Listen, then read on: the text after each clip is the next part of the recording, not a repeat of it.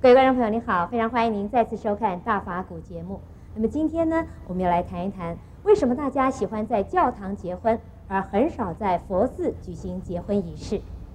台湾有一些年轻人，事实上呢，他们本身并不是很虔诚的天主教徒或者是基督教徒，但是他们喜欢在教堂里举行结婚仪式，理由是他们喜欢那种气氛。日本的年轻人呢，更是大多数都在教堂里面结婚，而很少在佛教的寺院里面完婚的。这是什么原因呢？是不是在佛寺中不可以举行结婚典礼呢？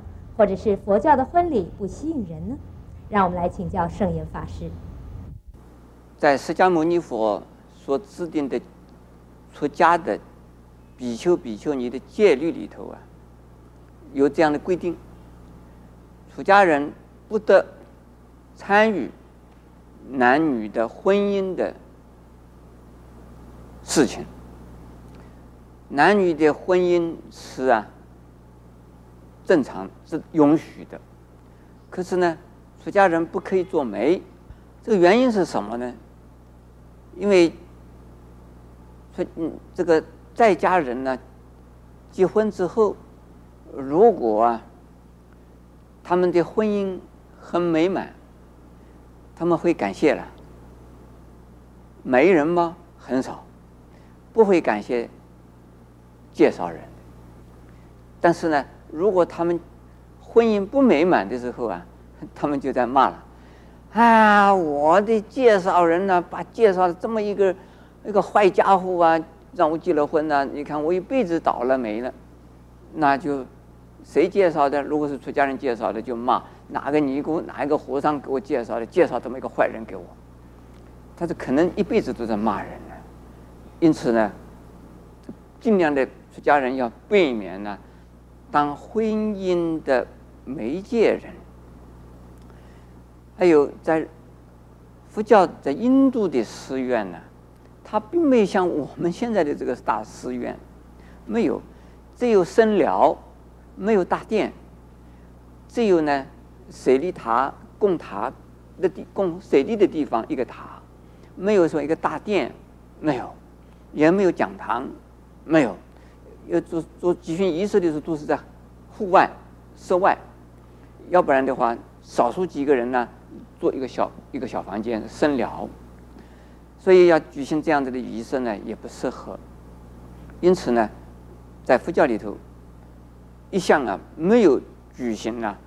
婚礼这样的仪式的，而天主教、基督教是什么时候开始的呢？哎，你们有看到哇？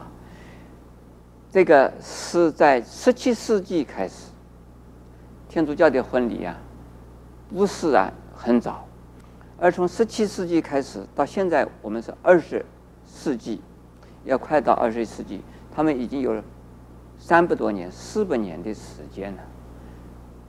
原来也没有，原来修道院里头不做这些事，教堂里头也不做这些事，但是呢，也可以说是工业革命以后啊，他们渐渐渐渐的呀，在关怀人间的社会，所以举行了宗教的仪式。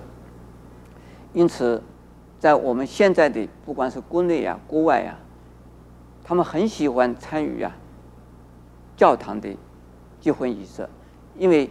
非常的简单、隆重、庄严，这个气氛呢，让你感觉到，当结婚的时候啊，有一份尊严。而我们中国人呢，古礼本身本来也很好，可是后来就变成了繁文缛节，变成了这是一种排场的铺张，毫无意义。新人呢，这是受折腾、受折磨。结婚的过程之中啊，父母累，家属累，新人也累。在结婚以前累，结婚这那一天累，结婚以后啊还在累。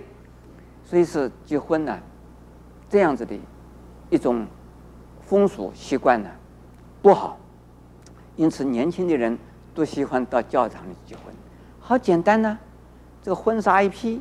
叫牧师、神父给你拿一个圣经给你证明，而亲戚朋友在那边听到，而听到一些鼓励、勉励这新人、勉励家人的话，听得很受用啊。念几段圣经，听起来很舒服啊，所以说呢，很愿意参与。那我们佛教现在呢，也在开始。过去的修道院，那个男性的修道院里边呢，连母鸡都不准进去，连母羊都不准养。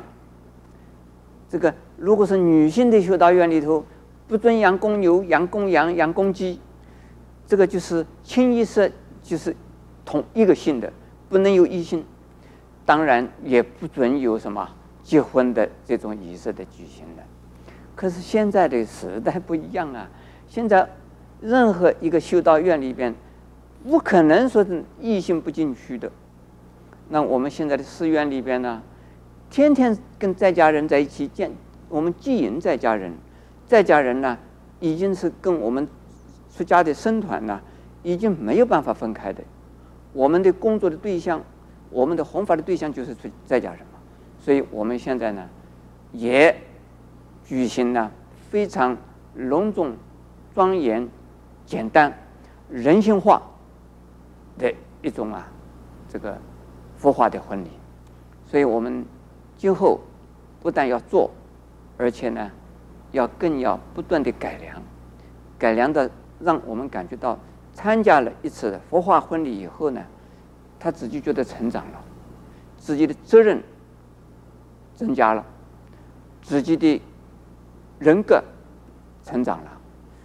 自己对自己对社会的关系啊增加了，而自己呢，在观念上也比较更健康了。